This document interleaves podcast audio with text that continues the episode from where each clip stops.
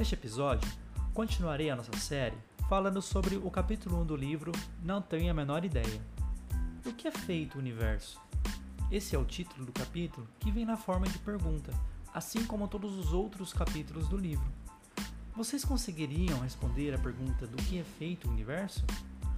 Bom, o capítulo inicia falando sobre como as pessoas buscam respostas para o mundo e as coisas que fazem parte dele.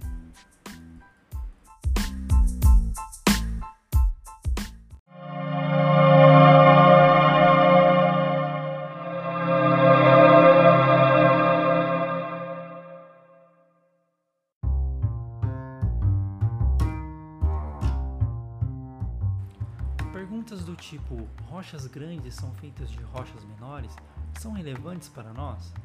Talvez não hoje, mas um dia foi uma pergunta feita por alguém. E o interessante seria pensarmos em quais estratégias deveríamos adotar para tentar responder questões desse tipo. E quanto à complexidade dessa possível resposta? Enfim, vocês já perceberam o quanto fazer ciência pode ser difícil.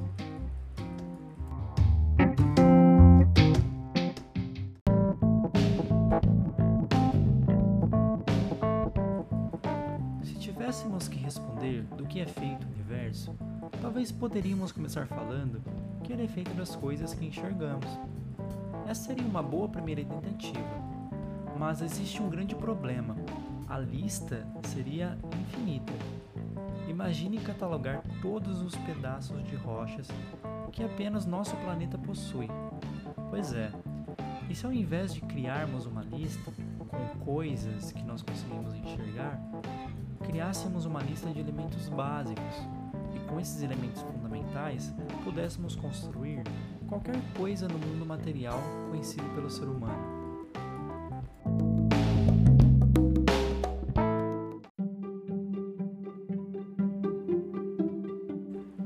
Hoje, sabemos que tudo aquilo que conhecemos é feito de um grupo seleto de átomos conhecidos e que estão organizados em uma tabela periódica.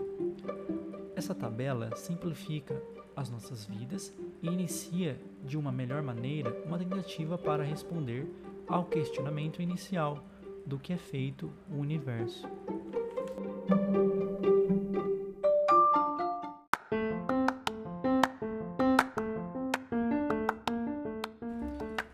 Bom, podemos pensar na tabela periódica como se cada elemento básico das coisas que existem fossem peças de Lego e que, juntando as peças, é possível construir algo daquela coleção de elementos fundamentais. Mas não confundam as coisas. Não estamos dizendo que os elefantes, por exemplo, são feitos de elementos fundamentais de elefantes. Estamos dizendo que qualquer coisa que exista é feita de elementos de uma mesma tabela e que o mesmo elemento que constitui um elefante pode constituir outro animal ou um outro objeto qualquer.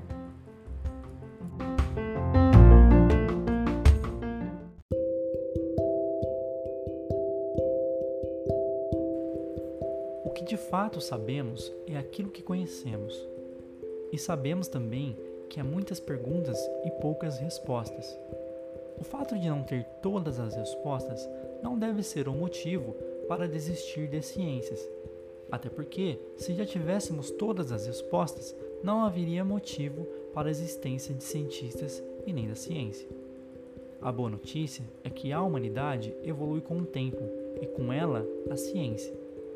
Sabemos que, além dos elementos básicos da tabela, há outras partículas elementares do nosso modelo padrão. Essas partículas, na verdade, são os constituintes dos elementos que conhecemos da tabela periódica. E é isso o que a ciência sabe do nosso universo atualmente.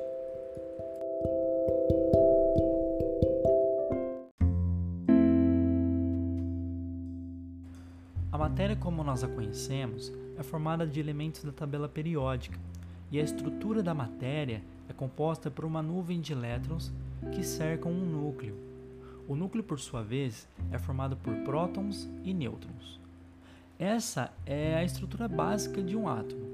E até onde sabemos, os prótons e nêutrons que compõem esse núcleo atômico são feitos ou são constituídos de outras partículas elementares chamadas quarks.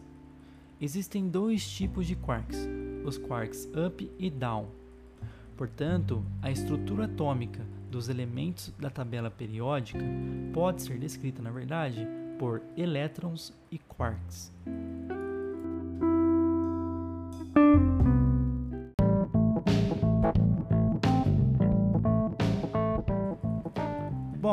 Isso conseguimos terminar a nossa lista das coisas que compõem o nosso universo, e aí percebemos que a lista ficou bastante reduzida. Em vez de infinitos elementos, temos apenas três para descrever do que o universo é feito. Que bom seria se nossa descrição da estrutura da matéria fosse assim, bastante simples e com apenas três partículas elementares. De fato, não é tão simples assim.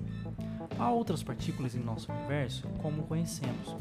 As três partículas que já citamos são necessárias para formar a matéria normal, mas há ainda nove partículas de matéria e outras cinco que transmitem força.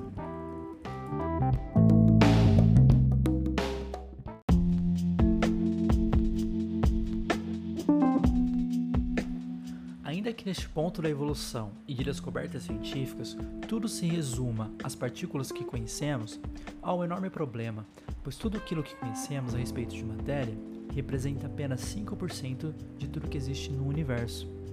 Outros 27% são o que a ciência chama de matéria escura e os 68% restantes são, na verdade, energia escura. Resumindo, não conhecemos 95% do nosso universo. É como se estivéssemos estudando por anos um elefante e de repente descobrirmos que estávamos, na verdade, olhando apenas para sua cauda. O lado bom de tudo isso está no fato de sabermos que o ser humano é muito curioso e, em particular, os cientistas são donos de um entusiasmo incomum e muitas vezes não entendidos pela sociedade a respeito de suas motivações.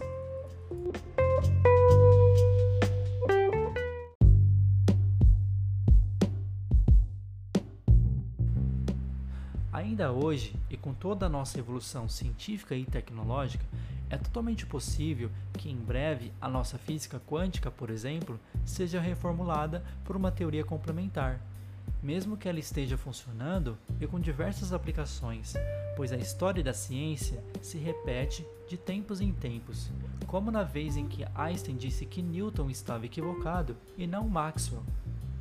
Tenha em mente que você faz parte de toda essa evolução científica e de descobertas do nosso universo Basta decidir se ficará de fora ou não.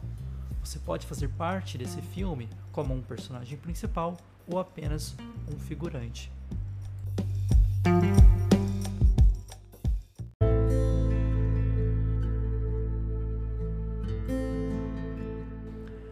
Espero que você tenha gostado desse novo capítulo finalizado. Seja bem-vindo ou bem-vinda. Espero que você aproveite o conteúdo criado e possa, eventualmente, compartilhar com aqueles que, de alguma forma, possam ser ajudados. Acesse escoladefísica.com e fique por dentro das nossas novidades.